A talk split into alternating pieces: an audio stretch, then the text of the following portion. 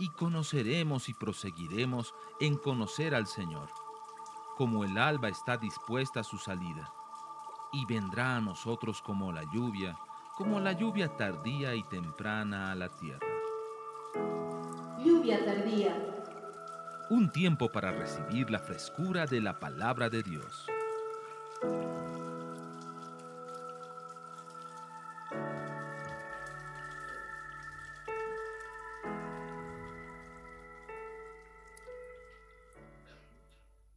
Quiero gastar este, este periodo que el Señor me permite tener para compartir una palabra, no predicándole, sino aconsejándole. Quiero ponerme en la posición, en la posición de consejero. Creo que es muy importante lo que tengo que compartirle, pero no quiero que suene a una prédica en la que voy a poner la diferencia. En una prédica uno puede recibir algunas cosas porque, ¿qué le digo? Me llegan, creo que son para mí, eh, pero también deja pasar otras. Pero en un consejo, imagínese que no hay nada más que usted y yo en este salón, nadie más. No hay otras personas. Entonces estoy sentado frente suyo y le digo, tengo que darte un consejo que Dios me ha dicho que te lo dé. Yo creo que la, la atención, la disposición es completamente diferente, ¿vio? Por eso le estoy diciendo, no quiero predicarle, quiero aconsejarle hoy en la mañana. Durante toda nuestra vida, desde que conocemos al Señor y de hecho antes de conocer al Señor, nos van a acompañar muchas batallas. Las batallas son parte eh, natural de una vida eh, normal. Las batallas vienen eh, contra nosotros para hacernos fuerte, para enseñarnos estrategias, pero también Ah, en algún momento de nuestra vida puede haber batallas que perdemos. En este pasaje hay un principio de, de victoria muy interesante, y si no de victoria de supervivencia. Está diciendo el salmista de que cuando me toque entrar a la batalla, quiero estar seguro de que mi cabeza esté cubierta. ¿Cuántos entienden de que una herida en la cabeza normalmente es mortal? ¿Sí? Uno puede tener una herida en un brazo, en una pierna, aún en un órgano y puede ser muy serio, pero hay más chance de sobrevivir que un impacto en la cabeza.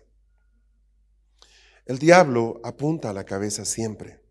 Yo les voy a mostrar cómo piensa el infierno en esta mañana y por qué es importante que cuando usted esté en guerra esté seguro que su cabeza esté cubierta. Ajá. Vaya conmigo al libro de Primera de Samuel. Les voy a relatar una historia que ustedes la conocen y de hecho nos hemos divertido muchas veces a costa de este hombre. Primera de Samuel, capítulo 17. Tome su Biblia, relájese. Hemos tenido un lindo tiempo de adoración. El Señor está con nosotros. Ahora relájese. Usted le ministró al Señor adoración, ahora el Señor quiere ministrarle vida. ¿Sí? Así que relájese, la mesa está siendo puesta delante suyo. Ángeles de Dios están trayendo alimento que le va a traer sustento, bendición. No se distraiga, apague su celular, no permita que nada le robe este momento. Es algo muy especial. En este pasaje, en Primera de Samuel, capítulo 17, a partir del versículo 49, voy a leer. Bueno, se, se habla acerca de la batalla contra Goliat, usted la conoce. Voy a pedirle que busquemos el 49. Dice, y David metió la mano en su saco, sacó de él una piedra, la lanzó con la onda e hirió al filisteo en la frente. La piedra se hundió en su frente y Goliat cayó a tierra sobre su rostro. Ahora, si usted lee con cuidado toda la parte anterior, va a darse cuenta que Goliat estaba equipado como un tremendo guerrero, o sea, él era un paladín. Voy a, en un momento vamos a hablar de Goliat, pero él tenía una armadura impresionante. Curiosamente, por tonto que parezca, había una parte expuesta en él que es vital. Tenía la frente descubierta. No sabemos si tenía un tipo de casco que dejaba abierta la frente, lo cual sería una total necedad o sencillamente se sintió tan confiado que se quitó el casco y fue contra David pensando que la batalla iba a ser muy sencilla, si es que podría haber batalla. Era un muchachito que estaba saliendo con una onda y él tenía escudo, lanza, jabalina y tenía una cantidad de cosas. De tal manera que probablemente se sintió confiado. David apunta a una parte de la que si le da no hay forma de que él se recupere. Este diseño de, de guerra ya Dios lo había enseñado en Génesis 3. Ahora, cuando la piedra entra en la frente de Goliat, el daño es catastrófico. Todo él cae. Usted le podía tirar una cantidad de piedras a los muslos, al pectoral, a los brazos, provocarle unos moretes, otras partes hubiera golpeado, rebotado la piedra, pero cuando le da en la frente, sencillamente el hombre cae inconsciente. La piedra no lo mata, probablemente, pero es tan fuerte el impacto que lo deja completamente noqueado. A continuación, lo que David va a hacer es tomar la propia espada de Goliat, ya que él no tenía espada, y cortarle la cabeza, tomando la victoria absolutamente. ¿Cuál fue el error de Goliat? Dejar descubierto una parte muy vulnerable. ¿Está conmigo? ¿Considera que eso es así? Si él tenía una muy buena protección, la piedra, por muy dura que sea, no hubiera podido penetrar. Una piedra no está diseñada, por lo menos una que va de una onda, no está diseñada para perforar un casco de bronce. Es muy difícil eso. Bueno, lo que usted empieza aquí a ver es un principio que muchas veces nosotros al no respetarlo eh, tenemos serios problemas, grandísimos problemas. Le doy un ejemplo. Cuando, por ejemplo, la familia está descubierta, quiere decir, no hay un líder visible en la familia, toda la familia está expuesta. Cuando usted tiene una herida, yo ayer me hice un corte en el dedo espectacular, ¿verdad? Y, bueno, cuando una herida está descubierta, abierta, eh, es muy posible que se infecte. ¿Comprende eso, verdad? Cuando las finanzas de tu vida están descubiertas, por ejemplo, no más, lo más seguro es que el diablo va a apuntar a tus finanzas.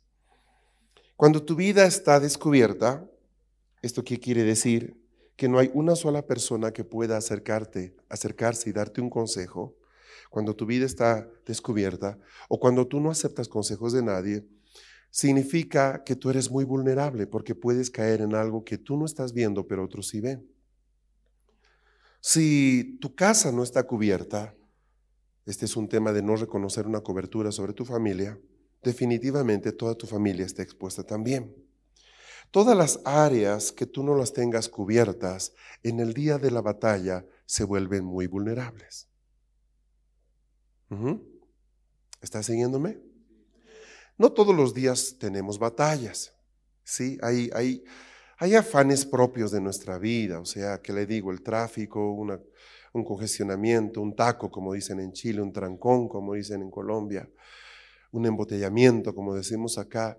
Ese no es, esa no es una guerra, o sea, es parte de la vida, es algo normal que usted llegó tarde a la, tienda y no pudo comprar pan, o a la panadería no alcanzó a comprar pan.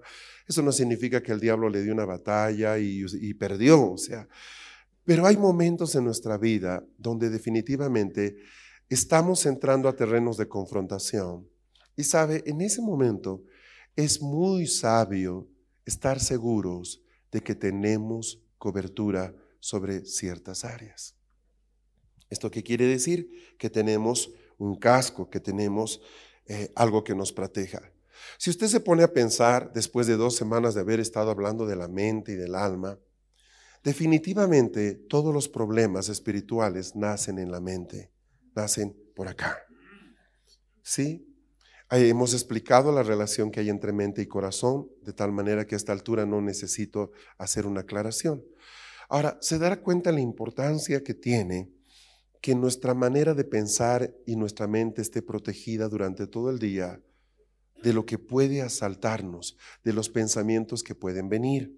Ajá. ¿Por qué? Porque toda lucha normalmente empieza por aquí arriba.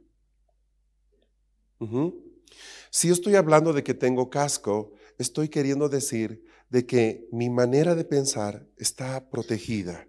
Tengo una, una forma de, de enfrentar la vida que evita que mi cabeza sea vulnerable. O sea, que el diablo no se siente con la autoridad de tirarme cualquier pensamiento. No piense usted que el diablo les va a estar mandando flechitas a los tobillos, flechitas a los muslos. Él apunta a la cabeza. Él sabe que si logra meter un pensamiento de destrucción en nuestra cabeza, él ya ha ganado un buen terreno. ¿Comprende lo que estoy diciendo? ¿Sí? ¿Se entiende? Una persona que no cuida su cabeza puede entrar a una batalla con la mente totalmente prejuiciada, pues tendría una idea de cómo es la cosa y realmente no es así. Los pensamientos que tú tienes muestran de ti mucho más que tu apariencia. Tu manera de hablar, tu manera de enfrentar las cosas, muestra cómo eres en el fondo, ¿verdad? Nosotros podemos ser muy prolijos con la casa, tener un ambiente muy bonito, pero en la manera de hablar realmente se muestra la manera que tenemos de pensar. Y según la palabra, según la palabra, pues de acuerdo a la manera de pensar es nuestra vida. Les voy a mostrar un principio muy poderoso. Váyase a números 19. ¿Cuántos de ustedes saben de que uno de los sobrenombres o títulos de Dios es el alfarero? ¿Amén? ¿Lo sabía? Perfecto. Ahora, ¿por qué cree que le dicen al Señor el alfarero? Bueno, mira al que está a tu lado y dile, hola hermano vasija. Qué gusto conocerte. Se dará cuenta que hay vasijas de todas las formas, tamaños, colores, y cada vasija es hermosa. Ajá. Bueno, ¿por qué es hermosa? Porque Dios la hizo y la hizo con sus propias manos. Ahora, en el libro de Números capítulo 19, escuchen lo que dice en el versículo 15, 19, 15. Y toda vasija abierta que no tenga la cubierta atada sobre ella será inmunda. Ya lo entendió, ¿eh? Otra vez. Y toda vasija abierta que no tenga la cubierta atada sobre ella será inmunda. Si tú eres una vasija, ¿cuál crees que es la cubierta o la tapa? La cabeza la mente. Y mire lo que dice, lo que dice la palabra. Toda vasija abierta que no tenga tapa, delante de Dios es inmunda. ¿Qué quiere decir inmunda? Contaminada. Quiere decir que hay un foco infeccioso en ese contenido. Qué tremendo. A ver, toque su cabeza. ¿Ah? ¿Está lo cubierta? Ahí está la tapita. ¿Mm? Aquí tenemos una, por ejemplo, esa es la cubierta, ¿verdad? La cubierta. Dice, toda vasija, imagínese que estuviera estado vacío, que sea agua, solo agua, y haya estado sin cubierta durante cinco días. ¿Quiere tomar un poco de agua, hermano? Pues no, de verdad creo que no, porque aquí aspiraba, aspiraban dos veces al día, eh, más gente caminaba. No es porque alguien haya puesto algo, simplemente que al no tener cubierta, algo está expuesto. ¿Me está siguiendo? Una vasija descubierta equivale a una mente que no está protegida. ¿Eso qué quiere decir? Hay mentes que están expuestas, abiertas a cualquier inmundicia que el diablo quiera tirarles.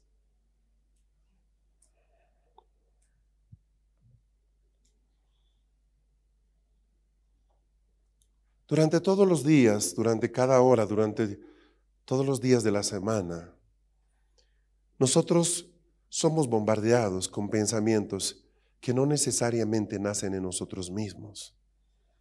Por ejemplo, la estrategia de la publicidad es que usted anhele tener algo que no tiene. La publicidad esencialmente es tratar de introducirle una idea a usted que provoque una conducta que usted vaya y compre. ¿Sí? ¿Se entiende eso? Ahora, hay publicidades muy buenas en el sentido de que, que le digo, una publicidad que lo alienta a cuidar su vida es buena, pero hay publicidades que el infierno arma que vienen para destruirnos. Ya no estoy hablando de un letrero, de un spot televisivo, de un jingle de radio. Estoy hablando ya de estructuras de pensamiento que el diablo va tejiendo para que nosotros seamos presa fácil de él. Una mente normal, una mente de una persona, va a estar eh, produciendo ideas todo el tiempo. La parte más ruidosa de nuestro ser es nuestra mente, todo el tiempo. Aun cuando pensamos en no pensar, estamos pensando. Es verdad. Ah, muchas veces uno está por dormir, se está queriendo descansar y su mente sigue funcionando, sigue funcionando. Bueno, ahora, esa mente debe tener algún tipo de cobertura, debe tener cierto tipo de autoridad sobre ella para que mi mente no termine contaminando todo mi cuerpo. ¿Se entiende eso? De acuerdo al texto que hemos leído en número. Cuando tú expones tu mente a las tinieblas, te estás preparando para que algo muy terrible pueda acontecer. ¿Qué significa estar sin cobertura en mi cabeza? Significa que yo le permito a mi cabeza cualquier tipo de pensamiento, de palabra, de ideas de otras personas, cosas agradables o desagradables de otras personas, pero también cosas agradables o desagradables de mi propia vida. En pocas palabras, una cabeza sin cobertura no tiene cuidado con lo que piensa. No significa que al salir de acá usted se vuelva como un judío ortodoxo y se teja un talid y se lo ponga en la cabeza y diga, ahora tengo cobertura. Se entienda que hay cosas naturales y hay cosas espirituales. Usted puede tener no solamente un talid, puede tener 20 sombreros y seguir pensando mal.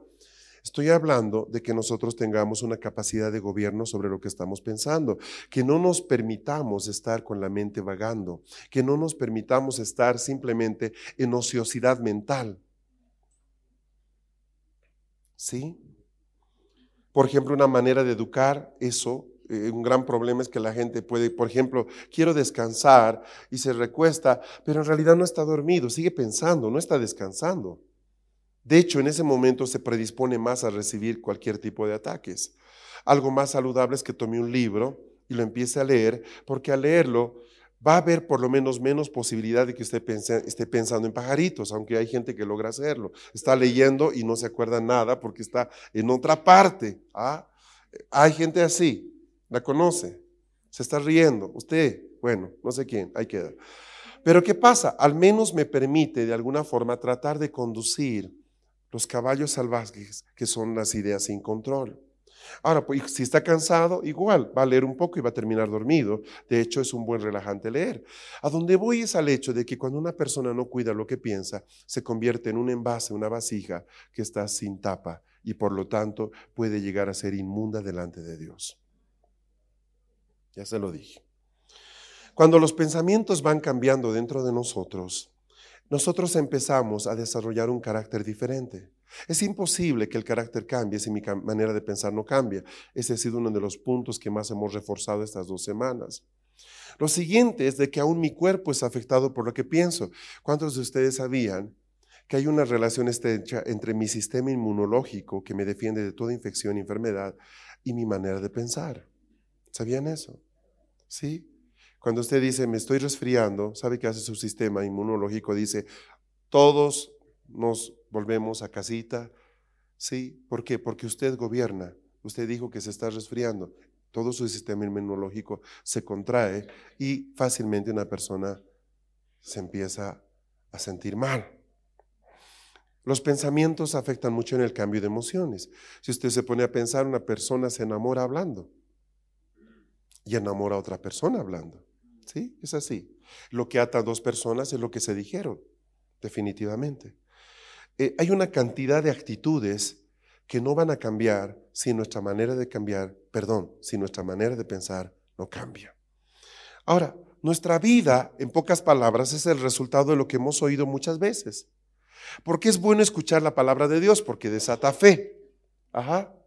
Pero por ejemplo, si usted está escuchando una prédica donde todo el tiempo le hablan del infierno, del rapto, que usted se va a quemar en el quinto infierno y toda la cosa, y que aquí, que allá, yo no sé si eso desate fe o desate temor. Ahora, para los fines terapéuticos ambas cosas sirven muy bien, pero nos distorsiona la imagen que nosotros podamos tener de nuestro Padre. ¿Me entiende? A mí no me gusta estar con un padre que me dice, si no me dices te amo, te doy una paliza. Si no vuelves del colegio y me abrazas, te mando una. Si no ordenas tu cuarto, te parto la, nuez. Entonces, eh, la gente no está, no, está, no está diseñada por Dios para vivir bajo amenaza. ¿Sí? Un animal que es, eh, educado bajo amenaza es un animal inseguro, un perrito va a ver que pone la colita entre las piernas, aún come igual que otro, pero come y no le, no le ayuda a crecer, es más flaquito, es más esquelético. ¿Por qué? Porque nosotros no somos personas que funcionan bajo amenaza, no nos sentimos bien.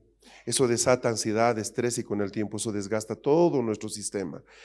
Eh, Dios nos habla fe y si nosotros escuchamos, desatamos fe en nuestra vida. Amén. Eh, mire lo que dice en Marcos 4. Marcos 4. Busque Marcos 4. Marcos, Marcos 4, versículo 24. San Marcos capítulo 4, verso 24. Jesús está hablando a los discípulos y les dice, también les decía, cuidaos de lo que oís. Con la medida con que midáis, se os medirá y aún más se os dará. O sea, Jesús dice, tengan mucho cuidado con lo que oyen. Y luego dice, porque con la medida que midan serán medidos. O sea, está hablando de, de, esas palabras que están ya desatando juicios respecto a otras personas. Usted ha visto cómo funciona el, el infierno, ¿verdad? Viene y te dice, has visto tú que tal persona, tal y cual, y cambia tu manera de ver esa persona. Tú sabías que esa persona... Ahora, aquí el Señor dice, mucho cuidado con lo que oyen. ¿Por qué? Porque una persona, cuando tú no conoces nada de esa persona que está a tu lado, tú no puedes juzgarla. Si la puedes juzgar es porque conoces algo, pero por la fuente quizás que no vino de parte de Dios. ¿Me sigue?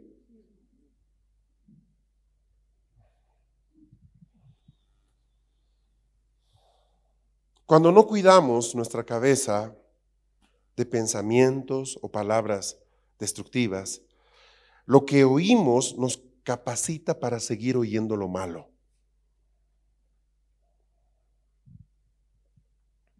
Ahora bien, muchas veces Dios nos anticipa que nos va a meter en un tiempo de batalla. ¿Entienden cuando empieza a suceder eso, verdad? Súbitamente el Señor empieza a equiparnos, empieza a mover, hay un movimiento alrededor de nosotros. Eh, no es que uno busque una batalla, pero sencillamente hay cosas que no se van a conquistar si no es a través de una de ellas. ¿Mm? Eh, un pensamiento saludable lo que busca provocar en nosotros es una forma de vida más sana. De la misma manera, un pensamiento de destrucción lo que busca es que nosotros tengamos una vida que no se alinea con la voluntad de Dios. Todos nosotros nacemos en esta tierra con una forma desordenada de pensamiento. Todos, todos, todos, todos, todos. Por eso es que a un niño hay que enseñarle el orden. Usted no va a tener un niño que ya a los tres años sea súper ordenado. No existe eso. De hecho, uno tiene que entrenarles y tiene que dirigirles. Y menciono solo el orden como una manifestación de una manera de pensar.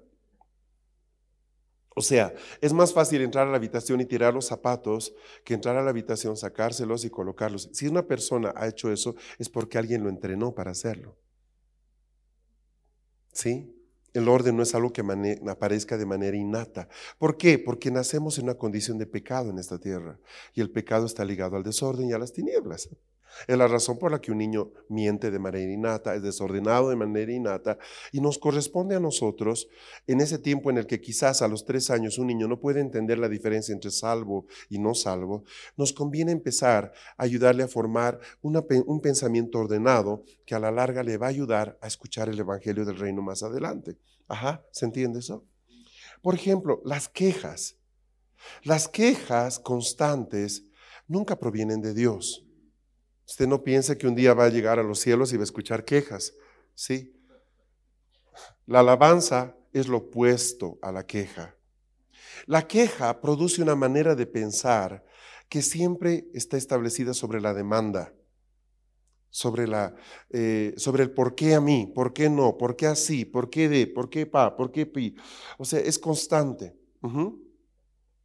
Una persona que se queja es una persona insatisfecha casi en todas las cosas que emprende.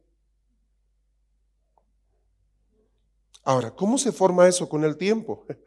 Ah, te voy a poner un pensamiento para que lo valores. Un niño que crece con una madre o padre que se queja todo el tiempo es un niño que está fracturado en su autoconfianza. O sea, cuando él es adulto, se va a dar cuenta él que tiene un problema. Le cuesta mucho en confiar en sí mismo.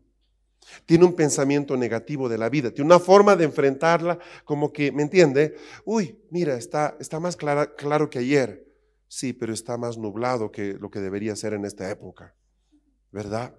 Ahora, en pocas palabras, si tú te pones a pensar en la manera en que tus sentimientos son afectados por la manera en que piensas, te darías cuenta en qué momento el diablo va a atacarte. ¿Sí? Él no ataca cualquier rato. Es muy difícil que en este momento el diablo lo esté atacando. Pero es muy probable que al salir de acá intente atacarlo cuando usted llegue a comer un lugar y la comida que le dieron está medio quemada y no sé qué, no sé cuánto, y empieza a generarse un ambiente en el cual yo sé que soy eh, más predispuesto a, a caer, ¿sí? Vamos a ver, toquemos un poco de detalles para que puedan ustedes entender de qué estoy hablando. Hay varios ejemplos en, en la palabra de personas que tuvieron una manera de pensar que a la larga les costó la vida. Una manera de pensar equivocada, una manera de pensar dañada. Voy a mencionar algunos de ellos. Por favor, váyanse al, número de, al libro de Números 24. Números 24.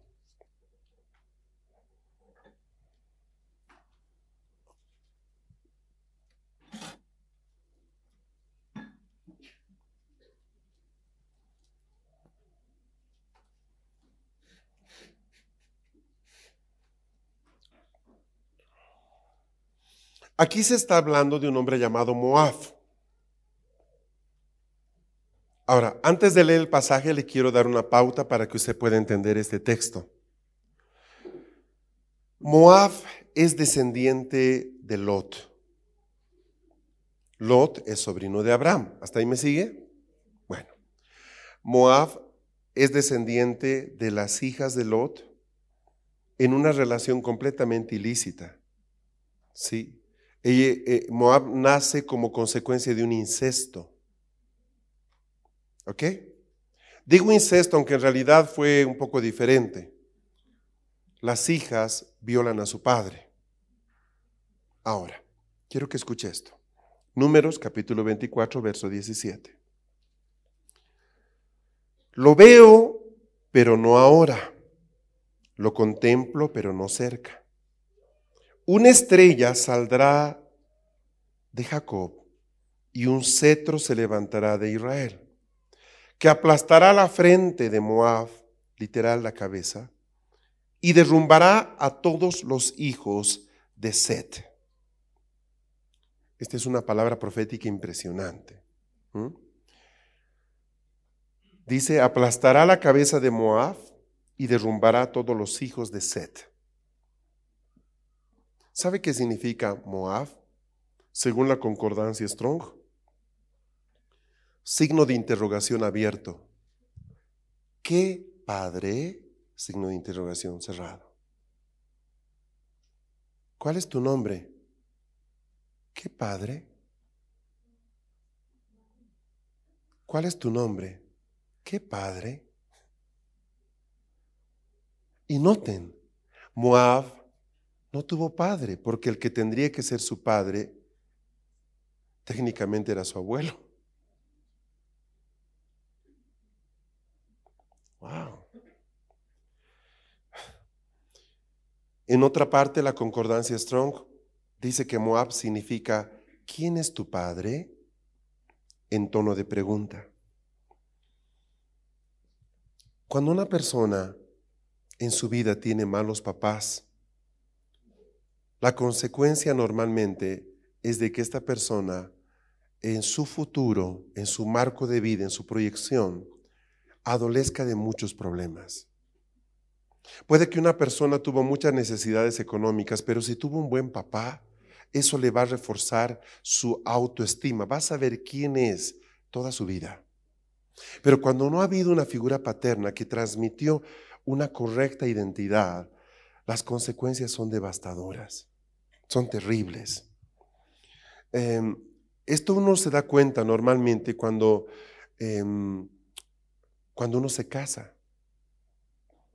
Un buen consejo que yo les doy a los jóvenes es de que vean cuando se quieren casar con alguien o enamorarse de alguien, conozcan a los papás de la muchacha o del muchacho. ¿Por qué? Porque de alguna manera, al ver al papá o a la mamá, están viendo no la hermosa figura que tengo delante en este momento, sino en lo que va a convertirse al pasar los años. Quiero que entienda. Entonces, si vas a visitar a tus futuros suegros, ¿verdad? Y tú ves una persona completamente amargada, tú ves, entonces te vas a dar cuenta que si bien tú no te estás casando con el suegro, hay una alta probabilidad de que tengas que resolver muchos problemas que tú nunca buscaste. Esto se multiplica cuando lo que tenemos hoy día es tan frecuente, hogares divididos. Sí, es más difícil aún. Ahora, el síndrome Moab, wow, ya tenemos un nombre para un libro, el síndrome Moab, no es propio simplemente de Moab. Vamos a ver que hay otra cantidad de gentes que, que, que, participan de eso. Pero más o menos, ¿cuál es el esquema de este síndrome? Primero, una mala imagen paternal. Segundo, es una persona resentida. Hay un resentimiento y se nota. ¿Sí? Tercero, hay un prejuicio contra la paternidad. Este es uno de los temas más complicados porque es muy difícil que uno pueda ser buen papá si tuvo un mal papá, porque la paternidad se aprende por imitación.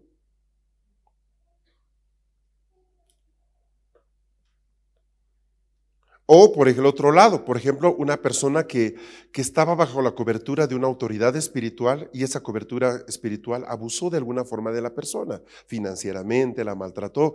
Es muy difícil que una persona pueda volver a armar una estructura paternal sobre su vida, sobre su ministerio. ¿Qué pasa con una persona que normalmente ha crecido con el síndrome Moab? Bueno, es una persona que, por ejemplo, eh, entra a la iglesia y sale Nunca pide consejos, tampoco le gusta aceptar consejos, nunca pide oración. Es una persona independiente. Casi, casi parece autosuficiente. ¿Por qué no le interesa pedir consejos? Porque no le interesa la bendición de un padre espiritual. Esa es la razón. ¿Me explico?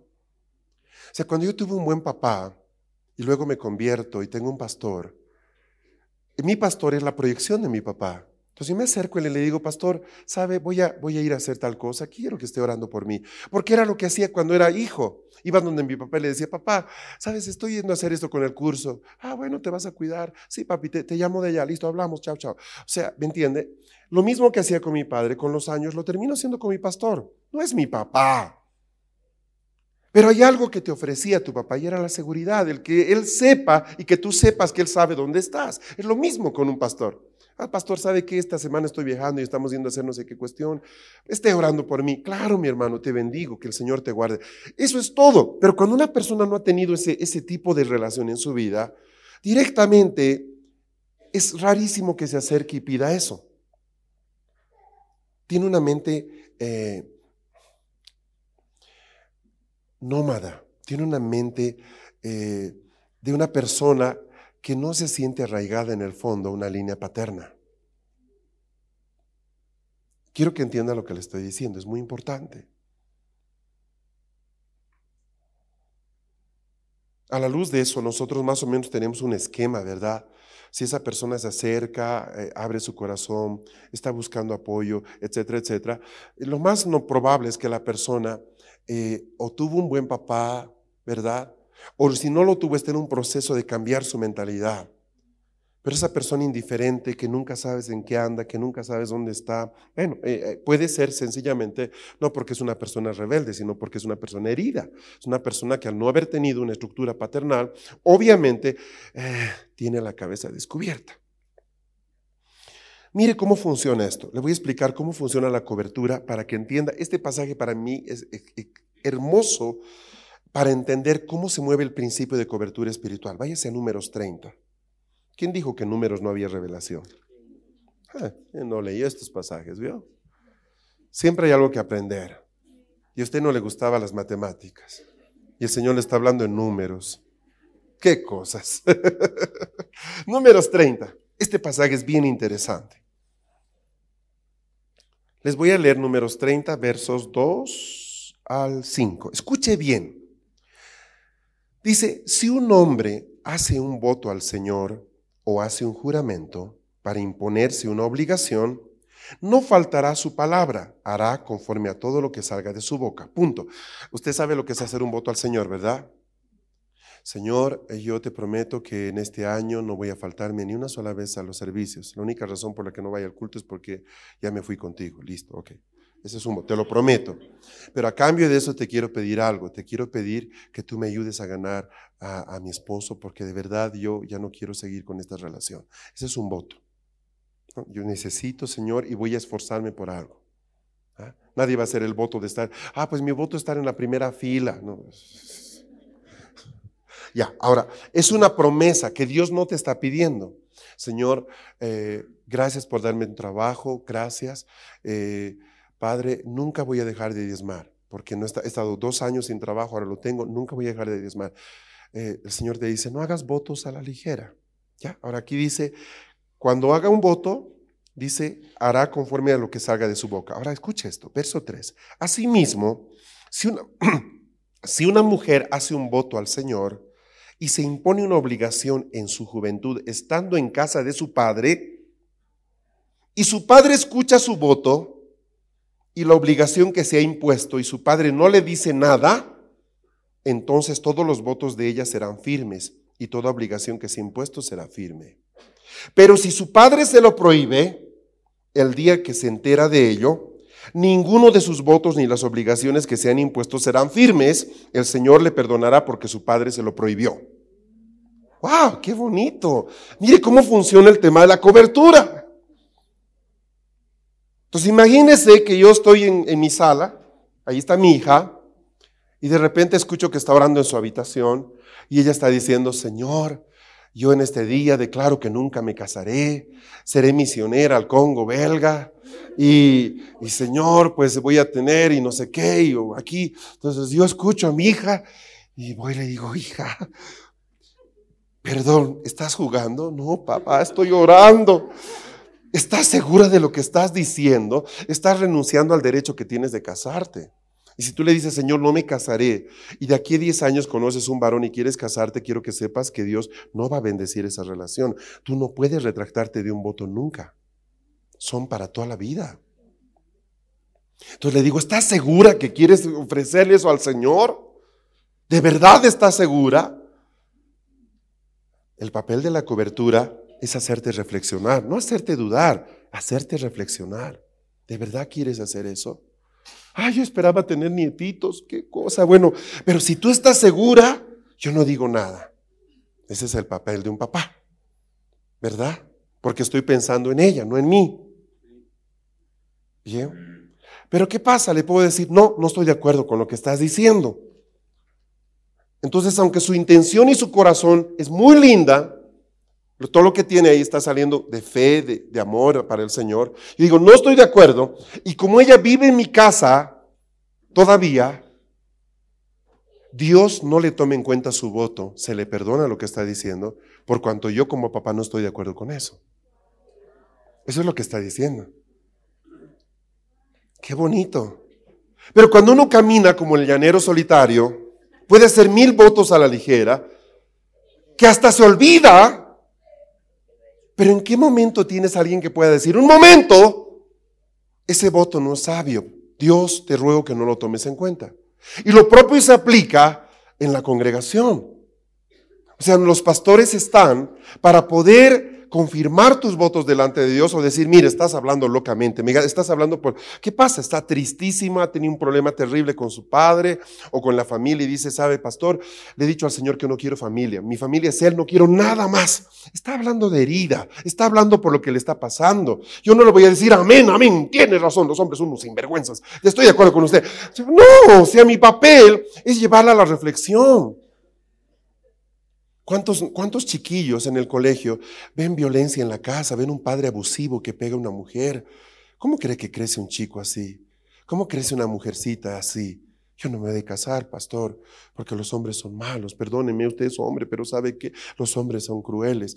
Ha visto algo que está en, sus, en, su, en su corazón. Y en un momento en el devocional, un día acá dice, Señor, si tú cambias a mi mamá o a mi papá, sabes que yo nunca me he de casar. Es un voto terrible, porque la vida da muchas vueltas, porque quién sabe qué pasará de aquí a 10 años. Pero ella ya se está atando con sus palabras y Dios se lo va a demandar. Nadie está obligado a hacer un voto. Entonces me dice, mira, Pastor Fernando, yo le estoy prometiendo esto al Señor para que a cambio de eso mi Padre se convierta. Digo, ¿sabes qué, amor? No hagas eso. Jesús ha pagado el precio para que tu Padre se convierta. No tienes que sacrificar tu vida para eso. ¿De verdad tú no te casarías nunca por tu Padre? Pues yo creo que sí. Mira, ora al Señor. Ora, ve tú. Pero digo, Padre, yo declaro que ese voto no nace de un corazón sabio ni sano. ¿Y qué dice la ley? Ya estaba aquí en su palabra el Señor preveyendo que eso podía pasar. De ahí dice, si su padre se lo prohíbe, el día que se entere de ello, allá hice el voto, ya hice el voto. Pasó. Ah, atroz. Pero en tanto que vive en la casa todavía, Ninguno de sus votos ni las obligaciones que se han impuesto serán firmes. El Señor la perdonará porque su Padre se lo prohibió. Qué cosa más linda. Así funciona una cobertura. ¿Me está siguiendo?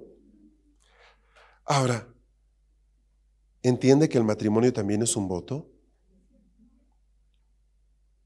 Y entiende que Muchas veces tu pastor te puede decir, mire, yo sé que quieres divorciarte, pero no debes, tienes que continuar. ¿Y qué hace la gente? Se busca otra congregación donde un pastor que no conoce toda la historia le dice, sí, hágalo, divórciese.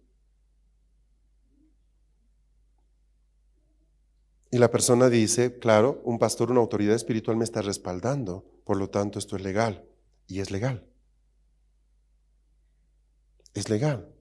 Delante de Dios es legal. Pero hubo un engaño de por medio. Porque la persona ya recibió una palabra de quien la conoce diciéndole no.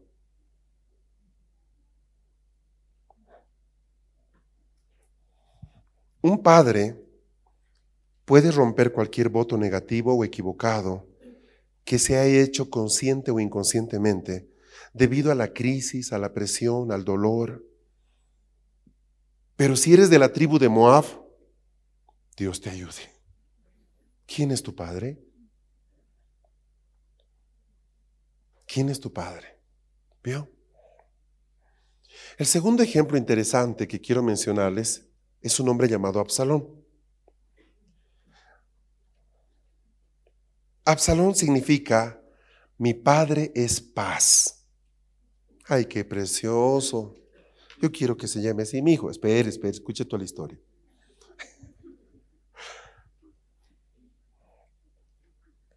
Normalmente las batallas vienen para hacernos perder la paz. ¿Entiende eso? ¿Verdad? Ahora, cuando tú tienes la cabeza cubierta, tú puedes entrar a las batallas con mucha paz. Porque sabes que no estás solo, porque sabes que eres parte de todo un cuerpo, ¿sí? Es muy tremendo permitir que la presión o la preocupación o los pensamientos me roben mi paz. En el libro de Segunda de Samuel 14,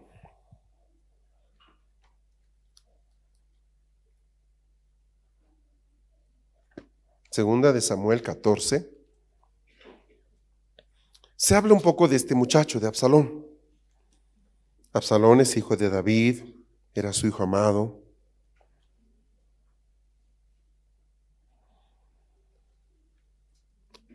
Y él tenía una extraña costumbre, quiero que escuche, puede leer toda la historia aquí en este pasaje, segunda de Samuel 14. Yo le voy a leer solo un verso, pero espéreme, déjeme que lo introduzca. Dice que cada año, una vez al año, Absalón se cortaba el cabello. Cortarse el cabello significa renovación de ideas. Ya sabe lo que pienso de los mechudos. ¿Ah? Cortarse el cabello significa renovación de pensamiento. ¿Estamos bien?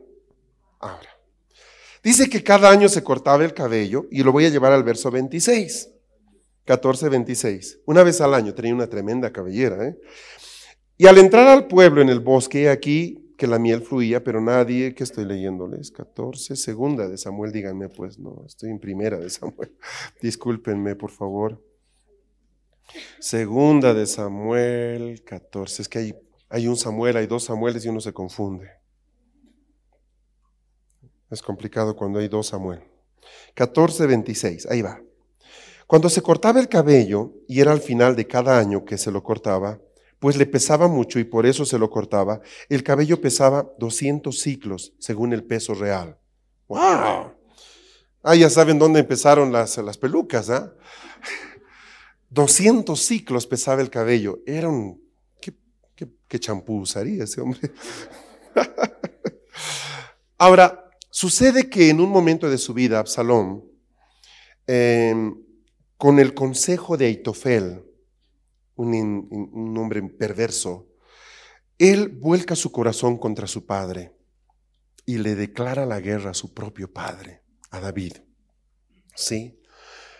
Él dejó de, de cortarse el cabello, él dejó de cambiar su manera de pensar. Entienda algo, eh, Dios se renueva cada día. No significa que un día usted diga rojo, al otro día blanco. Significa que mis pensamientos constantemente están avanzando hacia adelante. ¿Me entiende? Estoy buscando maneras para esto, estoy resolviendo cosas, estoy avanzando, estoy desarrollándome. Progreso.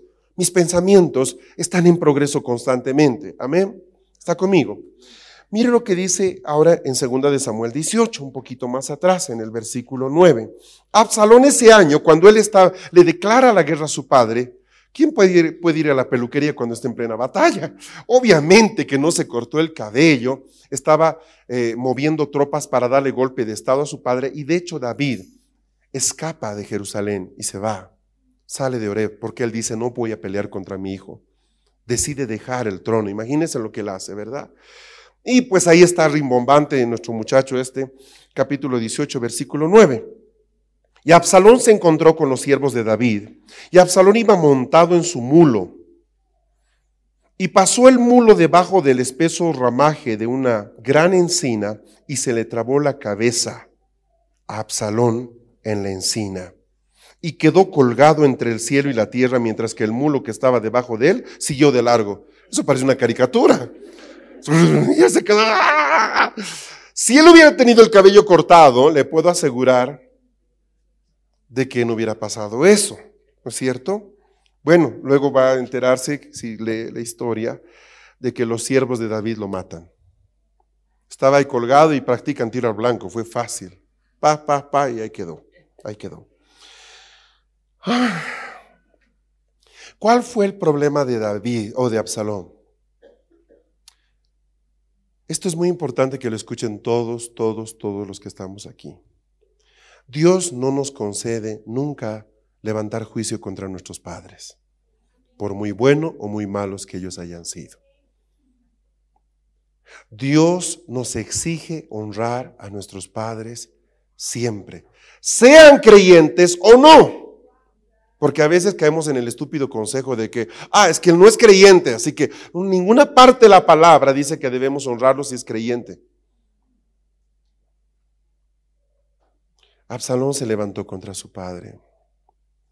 Él quebró lo que es el principio del honor en el reino de Dios. Y Dios lo llevó a juicio. Pero es que mi padre me ha herido. Está bien te va a tocar en algún momento perdonarlo. ¿Qué más quieres hacer? Es que él me abandonó. Bueno, en algún momento debes superarlo. puedes hacerlo hoy o de aquí a 40 años.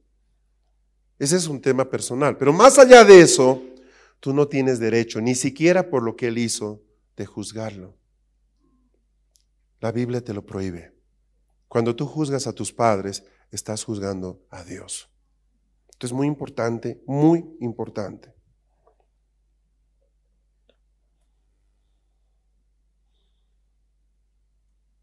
¿Cuántas veces, como consecuencia del dolor, del enojo, pues podemos caer en eso, verdad?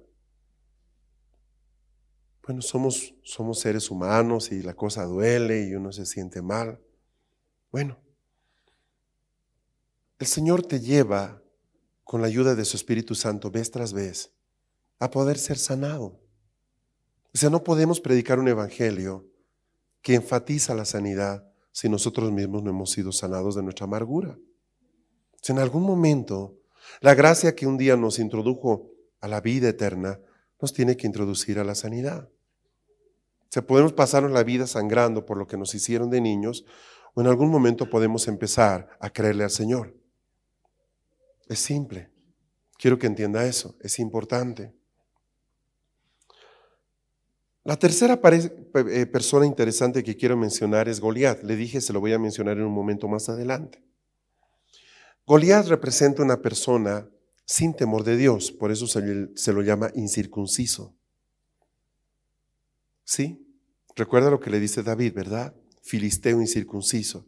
Incircunciso significa fuera del pacto, fuera de, la, fuera, fuera de todo. ¿ah? Eres eh, una persona inmunda, eres una persona mundana en extremo, impura. Ahora, David le mete la piedra en la frente, ya ustedes conocen el pasaje, y luego le corta la cabeza. Antes de eso, lo que hacía Goliat era intimidar al pueblo de tal manera que lo mantenía paralizado.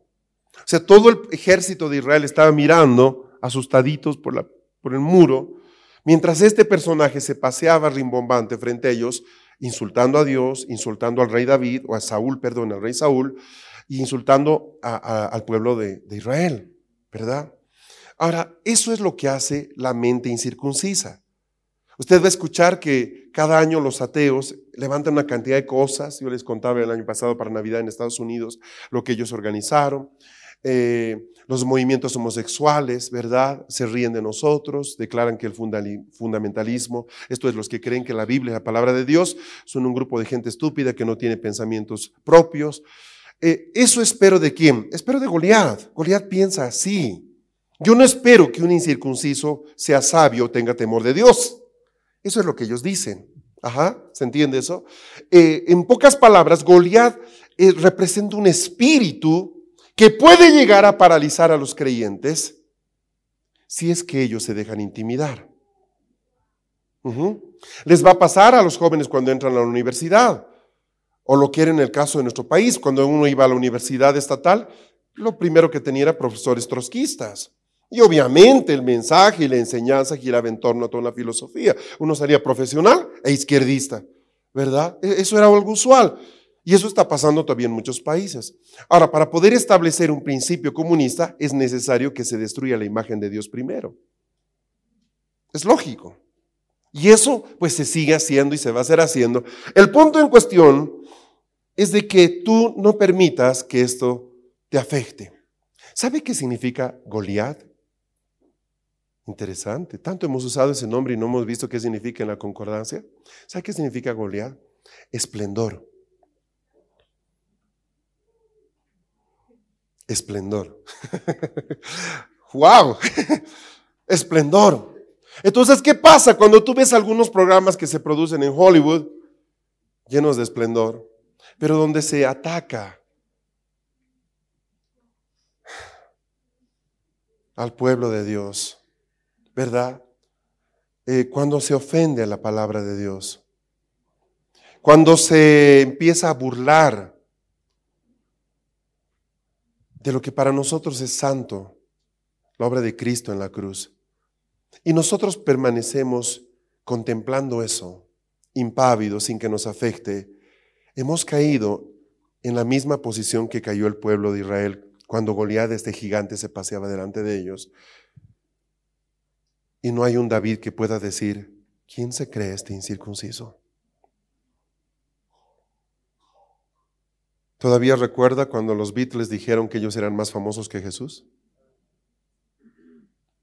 de hecho, lo dijo John Lennon, que por cierto fue el primero de los cuatro en morir.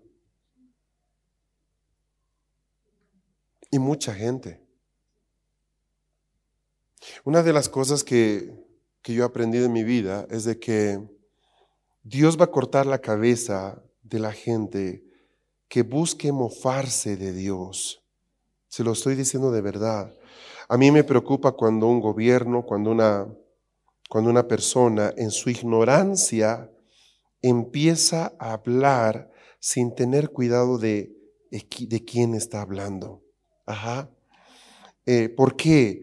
Porque le voy a decir algo, hay oídos en los cielos. Hay oídos en los cielos. Me acordaba de algunas personas que, que se han burlado tanto de Dios. Yo no sé si ustedes sabían que una semana antes de que Marilyn Monroe se suicidara, Billy Graham lo visitó al empezar su show allá en Nueva York. Y, él fue a decirle de que Jesús quería hablar con ella. La respuesta de ella fue, yo no necesito a Jesús. Y una semana después estaba muriendo. Em, es importante que nosotros no perdamos de vista de que las palabras que decimos van a llegar al trono de Dios, sí o sí. En un momento le voy a mostrar un versículo para que pueda acordarse la próxima vez. Entonces, cuando yo escucho a políticos o a cualquier tipo de personas simplemente liberando palabras al cielo, solo digo, Señor, sé que lo estás escuchando. El otro personaje que quiero mencionar es Simei. Simei.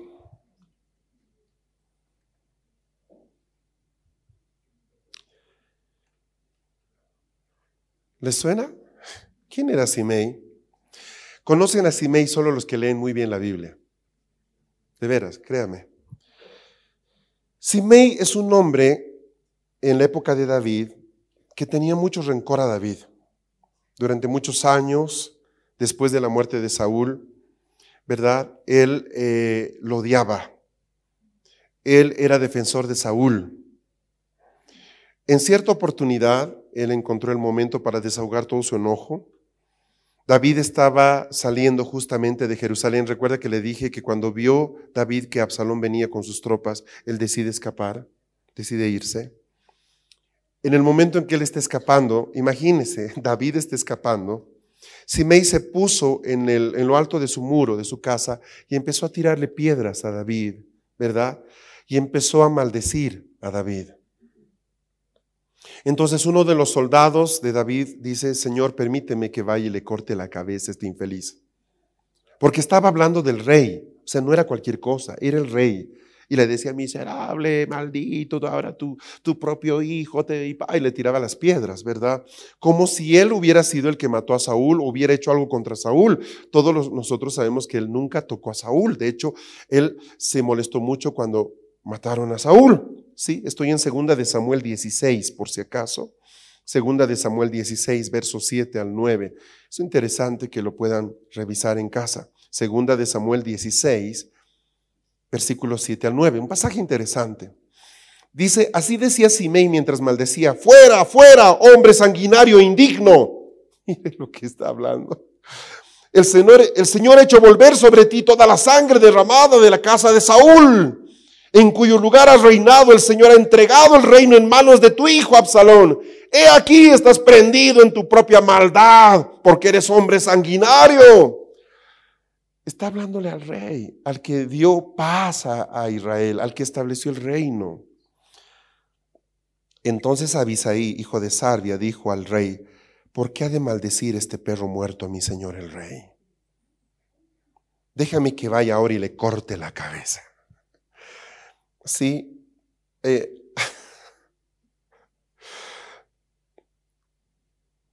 David no permite que le haga nada. David dice, David dice, déjalo. Si él está maldiciéndome es porque Dios está permitiendo que él me maldiga. David tenía una manera de ver la vida tan tremenda. Él, él, él no podía sacarse los anteojos de su fe. Es, tremendo, ¿me entiende? Usted ha visto que hay cristianos que aquí son creyentes, pero salen y se sacan los lentes. Entonces, en cualquier semáforo le dice, ¡ay, hijo de tal! ¿Verdad? Y vuelve acá y dice, oh, holy, holy, are you, Lord God Almighty. Sale, ¡eh, te voy a romper la jeta! O sea, ¿conoce gente así? Claro, David no era así. David podía estar orando, podía estar gobernando, y él veía que solo podía vivir lo que Dios Este fue tu programa Lluvia tardía. Recibiendo la frescura de la palabra de Dios.